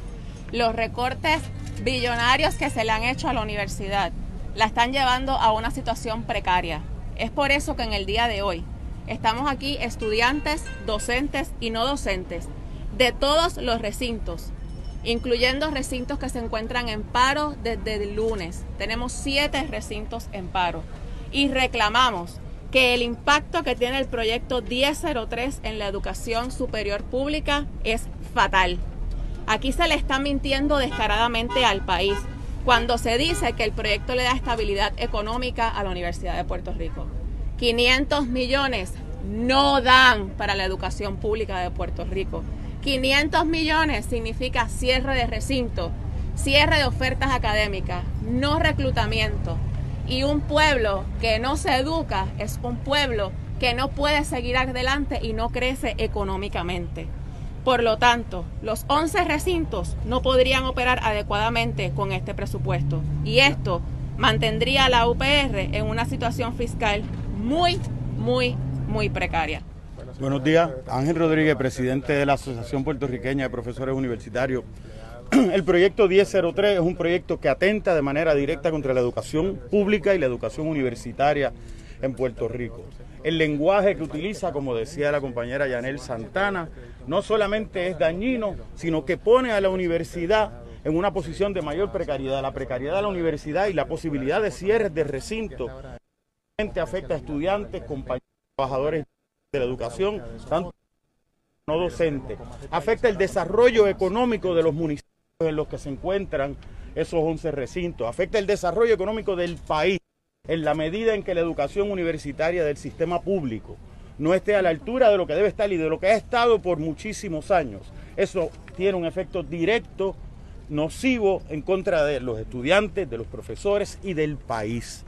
Por eso los universitarios y las universitarias estamos junto al resto de la clase trabajadora y el resto de los sectores en Puerto Rico hoy. Y vendrán muchísimos más y llegarán cientos y quizás lleguen miles hoy aquí en el Capitolio porque estamos exigiendo que ese proyecto 1003 no se apruebe. Es malo para el país, es malo para la clase trabajadora, es malo para todos los sectores no trae nada distinto. Para quien único es bueno es para los bonistas que generan miles de millones de dólares de ganancia con este proyecto. Y por eso estamos aquí. Les agradecemos, compañera. La compañera Raquel González de Junta de Artistas quiere hacer unas expresiones de cómo este proyecto afecta a nuestra cultura.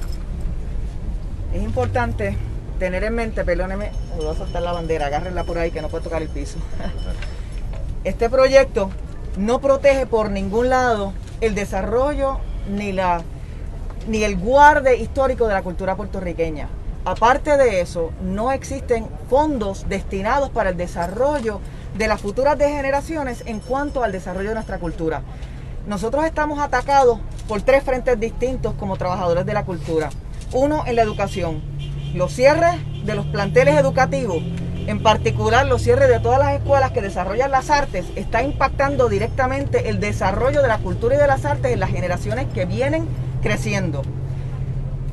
Lo que están pensando hacer con el Conservatorio de Música está impactando lo que va a ser la oferta cultural en Puerto Rico y una oferta cultural implica también el desarrollo de un pueblo en una dirección de enriquecimiento humano. Eso va a desaparecer.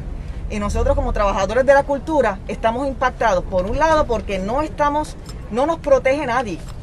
A los cantantes, a los cantautores, a los artistas, están totalmente desprotegidos, viven del día a día. Con el impacto que vamos a tener con esta ley, que implica los incrementos en todos los servicios esenciales, las privatizaciones y demás que vienen de camino, lo que le va a quedar al trabajador de la cultura es prácticamente una miseria si algo, porque no va a haber ni dinero para contratarlo y el dinero con el que se le contrate no le va a dar para sostenerse. La Sinfónica está en peligro de extinción. ¿Y Escuela de Artes Plásticas? La Escuela de Artes Plásticas y todas las escuelas que estamos hablando del desarrollo cultural de Puerto Rico y, la- y lo que la presencia de la cultura implica en nuestro pueblo. Entonces es importante que se tenga en mente que no solamente estamos hablando de sectores específicos, sino que también estamos hablando del sustento de todos, que es la cultura de Puerto Rico, que es la que nos da oxígeno, la que nos permite ser, la que nos permite desarrollarnos como pueblo y nos da la unidad que necesitamos para salir adelante. Este pro- proyecto es un ataque frontal a todas las dimensiones de la cultura puertorriqueña. Gracias.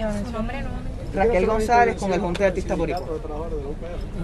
Es importante que es importante que se sepa cuáles son las organizaciones convocantes. Sí, yo, sí, yo estoy representando el sindicato. Échese para acá para que lo vean las Para- cámaras, para- caballero. Si puede, Sí, que claro. si no Si las me permiten mencionar las, las- las organizaciones para que luego hagan Claro, el planteamiento. Estamos. Este, las organizaciones convocantes son la APU, la Colectiva Feminista en Construcción, Consentimiento, Confederación Estudiantil Nacional, Construyamos Otro Acuerdo, el Grupo Magisterial Educamos, la FCT, la Federación de Maestros de Puerto Rico, el Frente Ciudadano por la Auditoría de la Deuda, el Frente en Defensa de las Pensiones, la Hermandad de Empleados Exentos No Docentes, el Junte de Artistas, Prosol Utier, la SPT, UNET, UGT, UTIER, Vamos y el Sindicato de Trabajadores de la Universidad de Puerto Rico. Gracias, eh, de que me honro en, ¿verdad? en presidir, ¿verdad? Son- somos todos los trabajadores de limpieza y mantenimiento de todo el sistema universitario. Su nombre, Y hoy, favor. David Muñoz, ¿Y su cargo otra vez? presidente del sindicato. Y estoy en representación y en solidaridad a todas las organizaciones que aparecen, ¿verdad? Firmantes y aquellas que no están. En Puerto Rico yo creo que todo el mundo está solidario con lo que estamos haciendo aquí hoy. Pero hago también, quiero hacer un comentario en el sentido de que quien primero debería estar aquí, en representación de la universidad, defendiendo los intereses del pueblo, de los estudiantes, los docentes, los docentes, es precisamente la presidenta y todos los rectores. En el día de hoy hay compañeros de nuestro, de Aguadilla, que vinieron en un vehículo oficial, porque la rectora, ¿verdad? Hizo disponible transportación, ¿verdad? Para los trabajadores nuestros. No existe razón alguna por la cual el resto de los rectores no hubiesen provisto transportación para qué? Para que todos los trabajadores estuviesen aquí, porque estamos defendiendo que el principal activo del pueblo de Puerto Rico, que es el aspecto. Y eh, el, aspecto educativo. Este aspecto presupuestario, los recortes, aunque ustedes no lo crean, en la calle dicen que hay que como que no se puede vivir con salario mínimo. En, la Universidad de Puerto Rico hay un semillero de pobreza. Nosotros tenemos trabajadores recientes, más recientes, que deben salario mínimo. Y cuando se habla de dignidad hay que comenzar por precisamente la Universidad de Puerto Rico. Y a pesar, y, por eso es que hoy, ¿verdad? Estamos siendo solidarios aquí con todo el mundo, pero definitivamente el proyecto 1003 definitivamente no sirve para nada.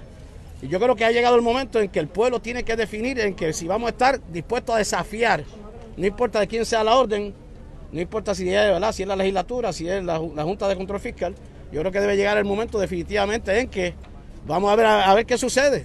Hasta que no se desafíe a la Junta de Control Fiscal, no vamos a saber realmente cuánto poder tenemos para qué, para hacerle frente y para poder vencer y prevalecer en esta lucha, ¿eh? que es precisamente a favor del pueblo de Puerto Rico. Así que eh, gracias por la intervención. ¿verdad? Nosotros, ¿verdad? Y de, todos los trabajadores, ¿verdad? Del sindicato, estamos en todos los recintos y, y esperamos, ¿verdad? Que hoy estamos completamente seguros de que este proyecto no se va, no se va a aprobar. Pero eso no queda ahí. Lo más importante es qué es lo que vamos a hacer después que no se apruebe. Eso fue parte de lo ocurrido en la conferencia de prensa. De hecho, se estableció lo que es la postura de los sindicatos en cuanto al proyecto de la Cámara 1003, que obviamente han estado opuestos desde el principio. Pero, ¿qué ha estado ocurriendo a esta hora de la tarde? Lo sabremos en los próximos minutos, pero antes hacemos lo siguiente. Presentamos las condiciones del tiempo para hoy. Para hoy jueves, abundante humedad tropical del paso de una onda tropical y condiciones favorables en los niveles altos favorecerán otra tarde activa, con desarrollo de lluvias y tronadas a través del interior, oeste y sectores del norte de la isla, incluyendo el área metropolitana de San Juan. A través de las aguas regionales, se espera oleaje generalmente de 5 pies o menos y vientos del este hasta 15 nudos hoy. Existe un riesgo moderado de corrientes marinas para las playas de la costa norte de Puerto Rico, todas las playas de Culebra y este de Vieques. En la red informativa de Puerto Rico, este fue el informe del tiempo. La red le informa. Señores, regresamos a la red Le Informa, el noticiero estelar de la red informativa. Gracias por compartir con nosotros. Estamos en espera de lo que ocurra allá en el Senado de Puerto Rico, pero lo cierto es que en la Cámara de Representantes, en cuanto a lo que tiene que ver con esto de del proyecto de reestructuración de la deuda, resulta que el presidente de la Cámara, Tatito Hernández, se reunió con la presidenta interina de la Universidad de Puerto Rico y luego de la reunión, aparentemente, la doctora Mayra Olavarría, pues decidió apoyar el proyecto de la Cámara 1003 que crea la ley habilitadora para el plan de ajuste de la deuda. Todavía estamos en espera de lo que ocurra en torno al Senado de Puerto Rico, si vota o no vota a favor o en contra del proyecto, así que ustedes pendientes a la red informativa de Puerto Rico. Pero hablando de la Universidad de Puerto Rico, y continuaron los paros en los diferentes recintos. Y Aníbal Acevedo Vilá tuvo la oportunidad de hablar con Manuel Calderón, líder estudiantil. ¿Y cuál es la postura de los estudiantes en torno a toda esta situación que pudiera afectar a la universidad en cuanto al ajuste de la deuda? Vamos a escuchar lo que tuvo que decir en entrevista con Aníbal Acevedo Vilá. La cuota de 800 dólares, de ahí en desde el 2009, o sea, porque remontamos la coyuntura histórica de la cuestión fiscal de Puerto Rico desde la llegada de promesa, pero ya es desde el 2009 que se está viendo un movimiento estudiantil que pues cada vez pide más transparencia, cada vez pide más, más, acción y que cada vez tiene que ejercer una, una lucha en defensa de la universidad. Claro, eso va ajustado con la crisis económica que vive Puerto Rico y la crisis fiscal. Actualmente, eh, la situación es que yo creo que hay, hay un poco de todo, falta de comunicación, un poco de lo que se está llevando a cabo con la discusión del plan de ajuste de la deuda. Eh, obviamente, unos recortes que han venido eh, a casi a unos 450 millones de dólares que se le ha ido recortando a la universidad desde el 2017. El presupuesto de la UPI era unos 800 millones de dólares. O sea, actualmente estamos en unos 500, 559, 560 millones de dólares cuando tú aglomeras las partidas presupuestarias que se le asignan a la universidad. Tenemos que traer que desde la ley 66 de Alejandro García Padilla se congela la fórmula de la universidad porque al mermar los ingresos y los recaudos del gobierno, recordemos que el presupuesto de Puerto Rico para, aquella, para aquellos tiempos llegó a unos 8 billones de dólares, actualmente está en unos 9 y siempre la, la constante ha sido entre unos 9 o unos 10 billones de dólares el presupuesto de Puerto Rico. Al mermar los ingresos y al mermar los recaudos, pues la fórmula se iba eh, mermando también, lo que iba a a la universidad. Por eso se congela en aquel momento para que tuviese una fórmula fija. Y esa fórmula, pues actualmente lo que el gobierno asigna son de la partida del presupuesto unos 500 millones de dólares. De ahí siguen subiendo para arriba las demás partidas, que es lo que uno, que lo que se le asigna a la universidad con el room tax, la lotería, lo que se genera en matrícula, lo que se genera en otras partidas de grants y lo que también la Asamblea Legislativa puede asignar adicional a la Universidad de Puerto Rico para llegar a un número que sea sostenible. Lo que ha dicho la presidencia de la universidad y el movimiento estudiantil es que actualmente la universidad necesita unos 650 millones de dólares para poder operar. Lo que también es que le dé el gobierno central. Que le dé el gobierno central. Aparte, está, lo que reciban de matrícula, que reciban de fondos federales, sino estamos hablando de lo que le asigne el gobierno, el gobierno central. Correcto. Eso, eso es lo que está pidiendo la universidad para poder garantizar la operabilidad de los 11 recintos y poder garantizar que se sigan prestando todos los programas actualmente en la Universidad de Puerto Rico. Por eso, por eso es que cuando se, se, lleva a cabo todo lo que tiene que ver con la, con la discusión de la universidad, pues uno no puede ejercer un discurso, pues quizás de juzgar el movimiento estudiantil actual, porque todos los movimientos estudiantiles, incluso desde, desde mucho antes del 2009, quizás desde cuando tú estudiabas en la universidad, Ah, y todos pues han tenido unas circunstancias, unas coyunturas históricas eh, que se han remontado a unos momentos históricos diferentes en Puerto Rico en lo que es la discusión del, presupuesto y garantizar que la universidad siga siendo ese eje social importante que, y activo importante para la economía de Ahora, Puerto Rico. En, en, la coyuntura de hoy, ah, corrígeme a ver si yo estoy entendiendo bien.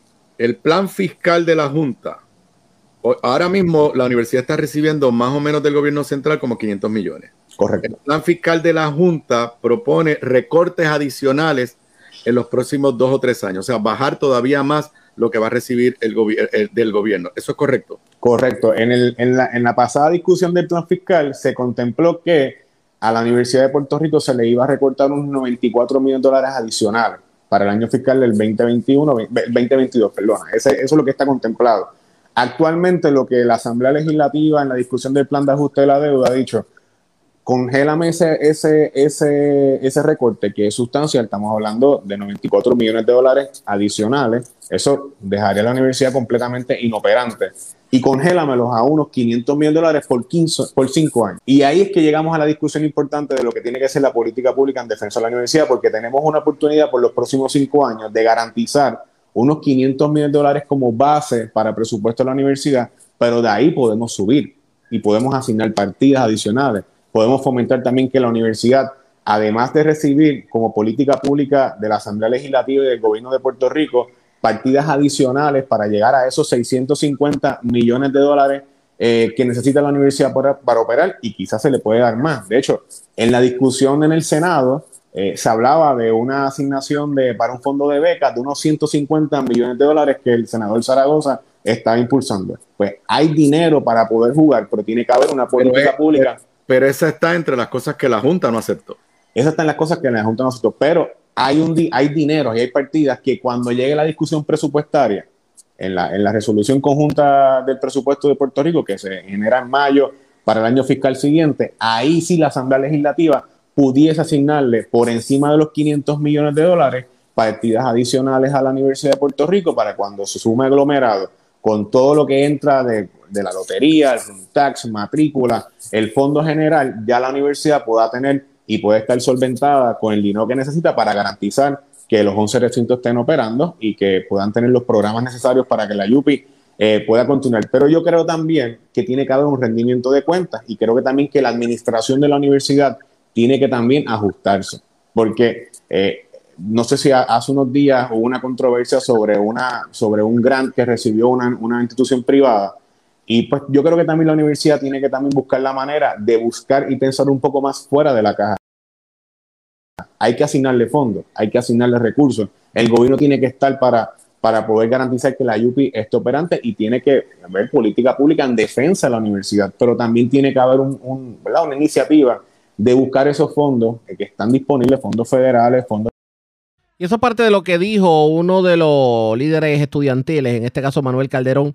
A esta hora de la tarde continúan las protestas en la Universidad de Puerto Rico. Obviamente todos pendientes a lo que ocurra con el proyecto de reestructuración de la deuda, que ellos temen que el dinero que tiene que llegar a la Universidad de Puerto Rico no llegue. Así que, ¿qué terminará ocurriendo? Pendientes a la red informativa. La red le informa. A la pausa, regresamos con más en esta edición de hoy, jueves, de Noticiero Estelar de la red informativa. La red le informa. Señores, regresamos a la red Le Informa, el noticiero estelar de la red informativa. Gracias por compartir con nosotros. El pasado primero de octubre, las autoridades tuvieron que atender una querella por agresión radicada por la asambleísta municipal de Dorado del movimiento Victoria Ciudadana, Yamira Colón Rosa. Y según la policía, esta denuncia se radicó por unos hechos ocurridos en el pabellón Rafael Hernández Colón.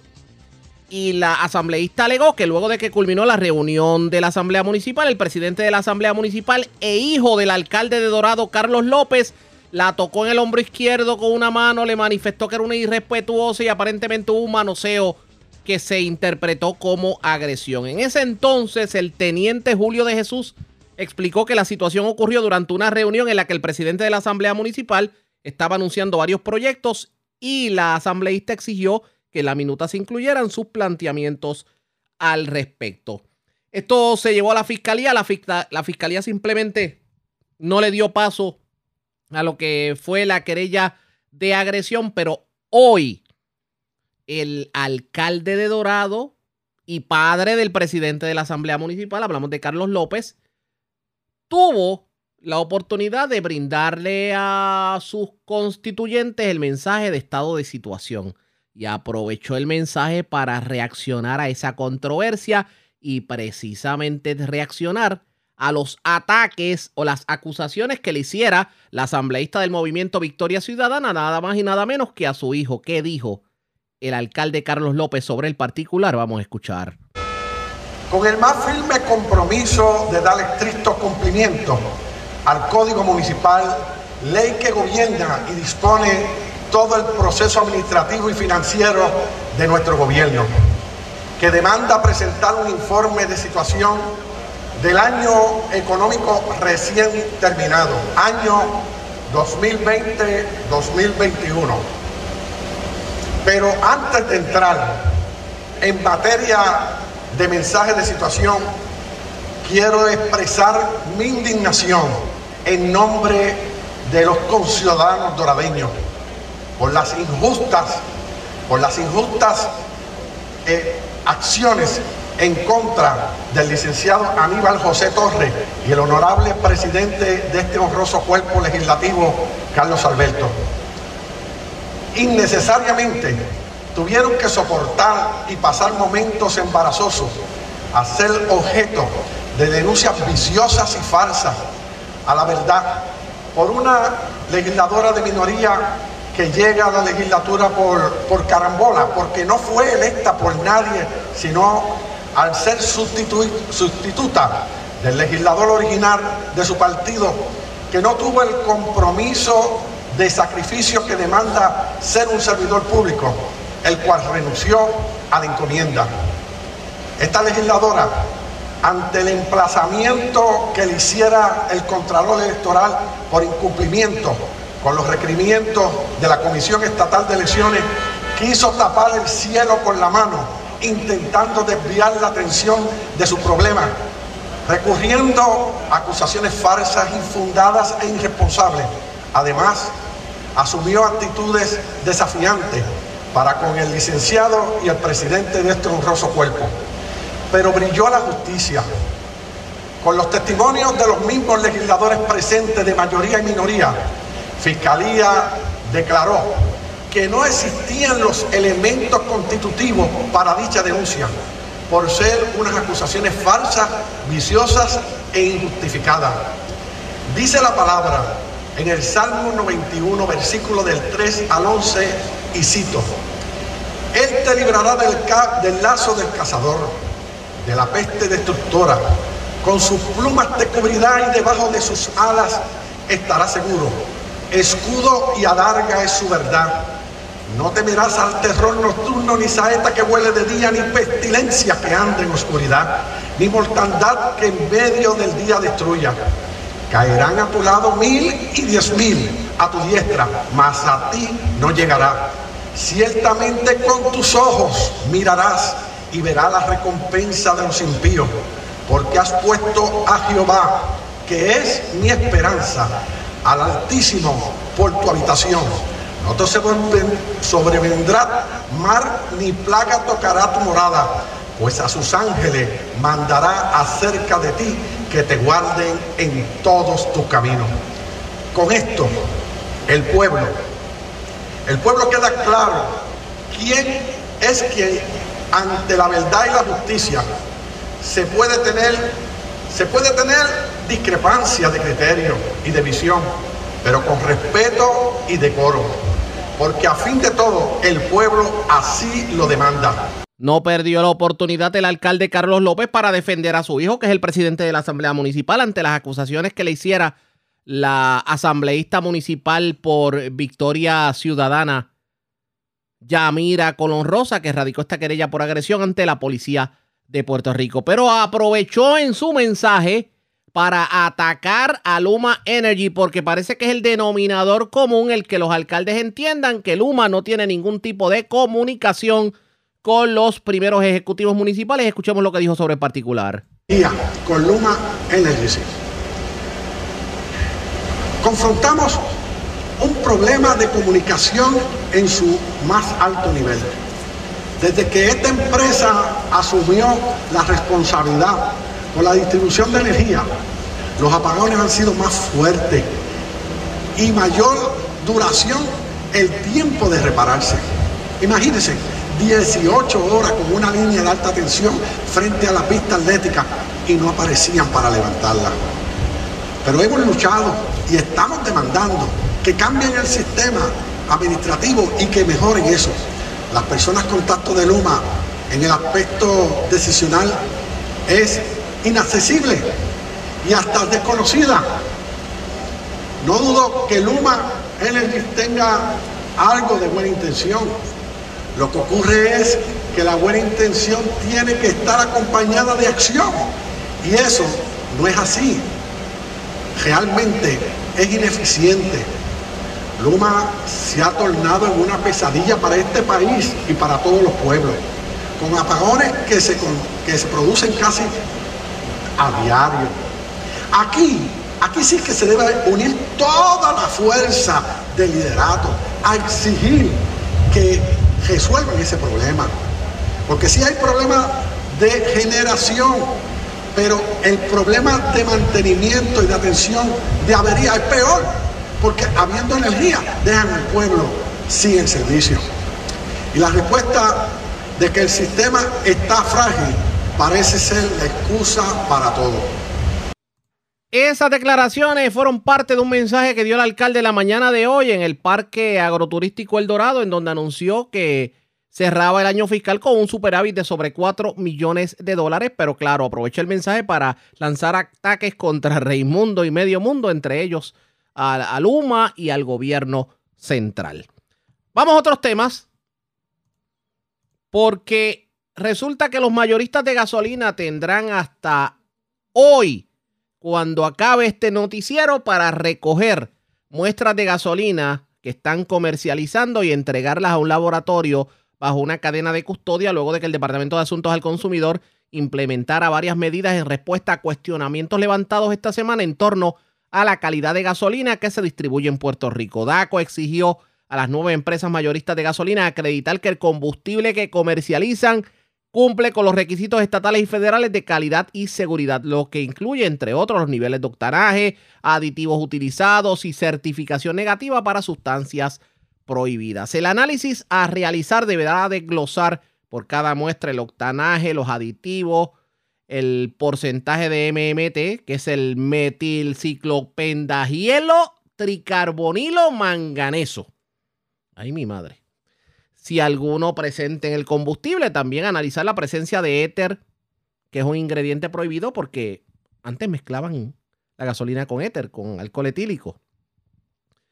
También se cursaron requerimientos de información para que los mayoristas de gasolina sometan certificaciones de calidad correspondientes a meses previos, los cuales por disposición de ley deberían haber remitido los detallistas a los cuales venden el combustible y aparentemente no lo hicieron. Esto de la gasolina piqui se extiende porque lo que se cuestiona ahora no es solamente el precio, es la calidad de la gasolina, porque hay muchas personas que se han quejado precisamente de los serios problemas que hay con el combustible, sobre todo el rendimiento del combustible. Ahora usted echa gasolina y es como se la bebe el carro como agua de culé, como dice el refrán.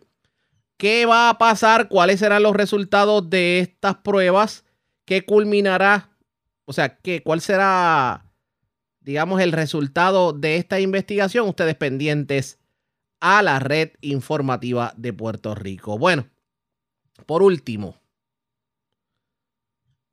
¿cómo es eso de que no es público el registro de contratistas gubernamentales que tienen señalamientos de corrupción? Pues así como usted lo oye. Y ante ello, el presidente de la Comisión de Gobierno del Senado, Ramoncito Ruiz, tronó contra el Departamento de Justicia y dice que no entiende cómo es posible que esa información se le oculte no solamente a la ciudadanía, sino al propio gobierno. Avaló algo bien eh, importante con el proyecto 345 y el 299 y se trae un asunto que el país desconocía y es que existe un registro de personas que han sido convictas por contratos en el gobierno, que estamos hablando que suman cerca de 8 mil personas de lo que va para acá desde que se aprobó la ley 2 del 2018, que es el Código Anticorrupción. Ese registro lo administra el Departamento de Justicia, el país no lo sabe, y se nos expresa entonces que a diferencia de los contratos que se registran en el Contralor de Puerto Rico, uno puede accesarlo. En cambio, el registro que tiene el Departamento de Justicia de personas que han sido convictas por contratos o señalamiento de contratos de malversación de fondos, si yo no conozco el nombre de la persona, yo no lo puedo accesar. No es un registro abierto ni a la prensa ni al país. Y una de las cosas que estamos hablando, que si queremos que el, Código Anticorrupción funcione, pues hay que discutir con el secretario de Justicia por qué no es un documento público, por qué yo no lo puedo conocer. Entonces un alcalde puede darle un contrato a alguien que a lo mejor tuvo un, momento dado algún asunto de corrupción, el contralor se lo canceló, no se sabía, esa persona tuvo un contrato con el gobierno central o un municipio y eh, con un gobierno central, entonces llegó a un municipio, se le dio un contrato y el municipio no tuvo acceso a ese registro. Y una de las cosas que tengamos, que queremos es que se discuta porque ese registro no es público, que lo administra el Departamento de Justicia y que a la fecha de hoy no se conocía que existe ese registro. ¿Qué usted Sí, vamos a citar al Departamento de Justicia porque el Departamento de Justicia avaló las dos medidas, pero en ninguna de ellas habla del, registro eh, anticorrupción. Y ese registro está ahí, entonces el Departamento de Justicia se va a citar nuevamente porque ese componente de lo que es el, Código Anticorrupción le toca administrarlo a quien a ética gubernamental. Recordemos que en el pasado hubo un impasse donde el FEI no se quería reunir con la, el Contralor, el Contralor no se quería reunir con ética gubernamental y que era un momento dado un andamiaje donde se perdieron dos años, donde esa comisión a través del Código Anticorrupción estaba completamente inoperante. Eso dijo el senador. Vamos a ver qué dice el Departamento de Justicia sobre el particular. La red le A la pausa, regresamos a la parte final de Noticiero Estelar de la red informativa. La red le informa. Bueno, señores, regresamos esta vez a la parte final del noticiero estelar de la red informativa de Puerto Rico. ¿Cómo está Estados Unidos? ¿Cómo está el mundo a esta hora de la tarde? Vamos con DN, nos tienen un resumen completo sobre lo más importante acontecido en el ámbito nacional e internacional. En Brasil, un borrador filtrado de un informe del Senado acusa al presidente de extrema derecha Jair Bolsonaro de numerosos delitos relacionados con su manejo fallido de la pandemia y sostiene que debería ser acusado de crímenes de lesa humanidad. La investigación del Senado reveló que Bolsonaro decidió permitir que la COVID-19 se propagara por toda la población con la esperanza de alcanzar la inmunidad colectiva. Brasil ha registrado más de 600.000 muertes por coronavirus desde el inicio de la pandemia y el informe culpa a las políticas del gobierno de Bolsonaro por más de la mitad de todas esas muertes. El comité de la Cámara de Representantes de Estados Unidos que investiga la insurrección del 6 de enero en el Capitolio de Washington, D.C., ha recomendado presentar un cargo penal por desacato contra Steve Bannon, ex asesor de la Casa Blanca de Trump, por incumplir una citación para comparecer ante el Congreso. Estas fueron las palabras expresadas por el presidente del comité, el congresista del estado de Mississippi, Benny Thompson. The rule of law remains under attack. El Estado de Derecho está bajo ataque en este momento. Si no se rinden cuentas por estos abusos, si hay diferentes normas para diferentes tipos de personas, entonces nuestra democracia está en graves problemas. En la Casa Blanca, el presidente Biden se reunió el martes con un grupo de legisladores demócratas y, según se informa, volvió a reducir el límite máximo del presupuesto del proyecto de ley de gastos públicos. Biden argumentó que el monto mínimo de la propuesta podría reducirse hasta los 1,75 billones de dólares, lo que equivale a la mitad de los 3,5 billones de dólares que los demócratas esperaban aprobar. Debido a la obstrucción por parte de los demócratas conservadores Joe Manchin y Kirsten Sinema, algunas disposiciones como programas clave para combatir el cambio climático y la gratuidad de los centros comunitarios de educación superior podrían acabar siendo eliminadas del proyecto de ley. La licencia familiar remunerada también podría reducirse a solo cuatro semanas, cifra que está muy por debajo de las 12 semanas que se propusieron en un inicio. Pramila Jayapal, presidenta del bloque progresista del Congreso, habló después de salir de la reunión con Biden. En última instancia, nuestro foco está puesto en la idea de que podemos implementar estos programas, una variedad de programas, y verdaderamente ponerlos en marcha para que brinden beneficios transformadores de inmediato a la población.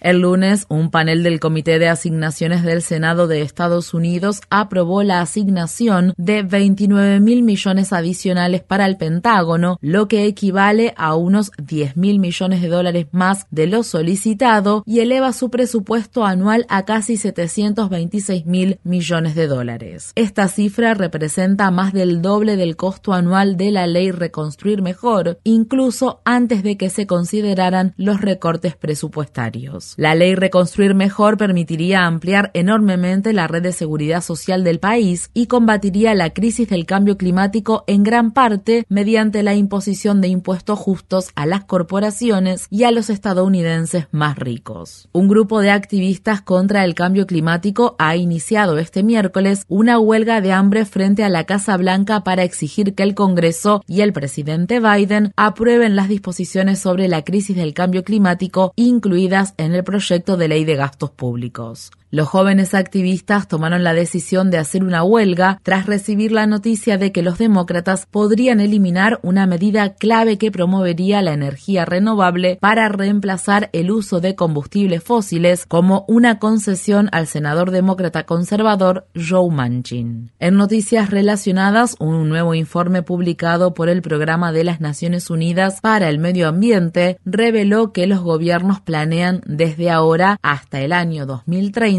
extraer el doble de combustibles fósiles de la cantidad recomendada para alcanzar el objetivo del Acuerdo de París de 2015, que consiste en limitar el calentamiento global a 1,5 grados Celsius. En el estado de Michigan, un grupo de activistas llevó a cabo acciones pacíficas de protesta para cerrar el oleoducto línea 5 de la empresa Enbridge. En mayo, la gobernadora Gretchen Whitmer le ordenó a Enbridge que cerrara su oleoducto que transporta petróleo extraído de arenas bituminosas y lo describió como una bomba de tiempo, pero la empresa no interrumpió sus operaciones que amenazan la delicada vía fluvial de los estrechos de Máquina y tierras indígenas soberanas. Estas fueron las palabras expresadas por un defensor del agua cuando habló el martes antes de cerrar el oleoducto.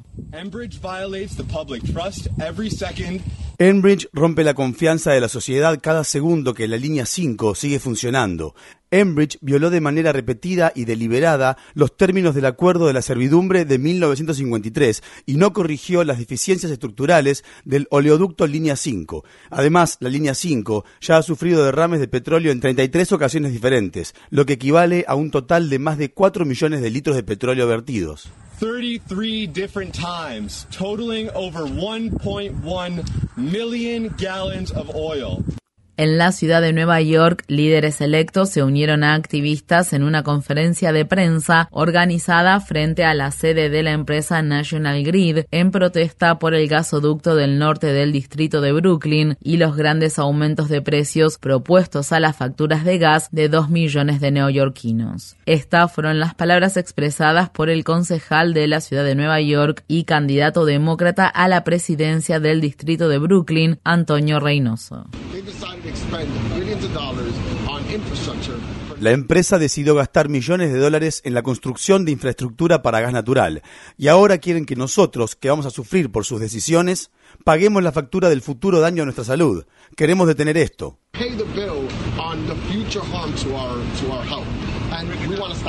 En más noticias sobre el clima, otro informe de Naciones Unidas publicado esta semana advierte que los últimos tres glaciares de montaña del continente africano se están derritiendo tan rápido que podrían desaparecer por completo en las próximas dos décadas. 118 millones de personas que ya viven en la pobreza podrían enfrentarse a sequías, inundaciones u olas de calor extremo. Los países africanos representan el 17% de la población mundial, pero son responsables de menos del 4% de las emisiones de gases de efecto invernadero liberadas en todo el planeta. En Yemen, Naciones Unidas está pidiendo un alto el fuego en la ciudad de Marib, donde están atrapados decenas de miles de civiles que necesitan atención médica y otros tipos de asistencia, al tiempo que se intensifican los combates para tomar el control de la ciudad entre las Fuerzas Armadas yemeníes respaldadas por Arabia Saudí y los rebeldes hutíes.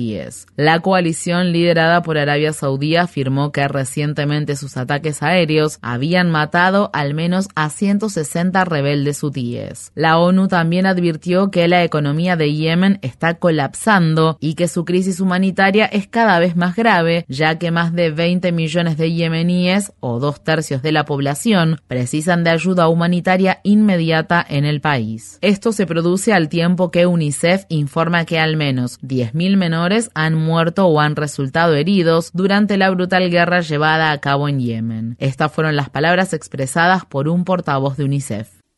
out of every five children need humanitarian assistance. That's 11 million. Cuatro de cada cinco menores necesitan asistencia humanitaria. Esa cifra equivale a 11 millones. 400.000 sufren de desnutrición aguda, desnutrición aguda grave. Eso significa que los menores están literalmente al borde de la muerte. Más de 2 millones no asisten a la escuela, 4 millones más están en riesgo. More than 2 million are out of school, 4 million more at risk.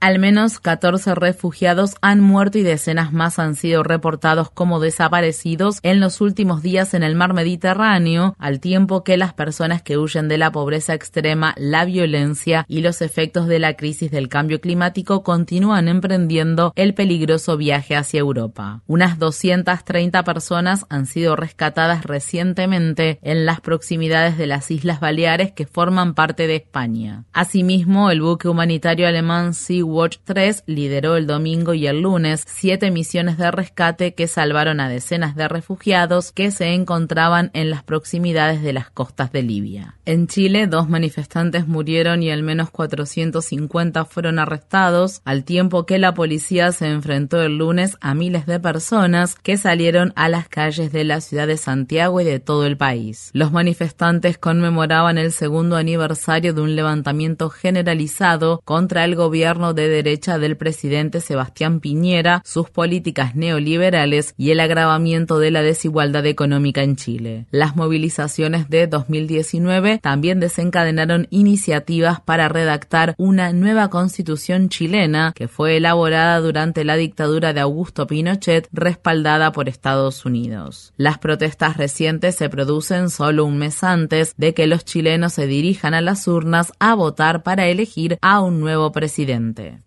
Un grupo de madres centroamericanas que buscan a sus hijos viajaron esta semana a Estados Unidos para exigir que se tomen medidas para encontrar a sus seres queridos quienes desaparecieron cuando se dirigían a dicho país. Las madres también denuncian violaciones de derechos humanos contra migrantes centroamericanos. Integrantes de la caravana centroamericana de madres de personas migrantes desaparecidas compartieron el martes sus testimonios con legisladores en la ciudad de Washington. DC. La red le informa. Bueno, señores, enganchamos los guantes. Regresamos mañana viernes a la hora acostumbrada cuando nuevamente a través de Cumbre, de Éxitos 1530, de X61, de Radio Grito y de Red 93, que son las emisoras que forman parte de la red informativa, le vamos a llevar a ustedes resumen de noticias de mayor credibilidad en el país. Hasta entonces, que la pasen bien.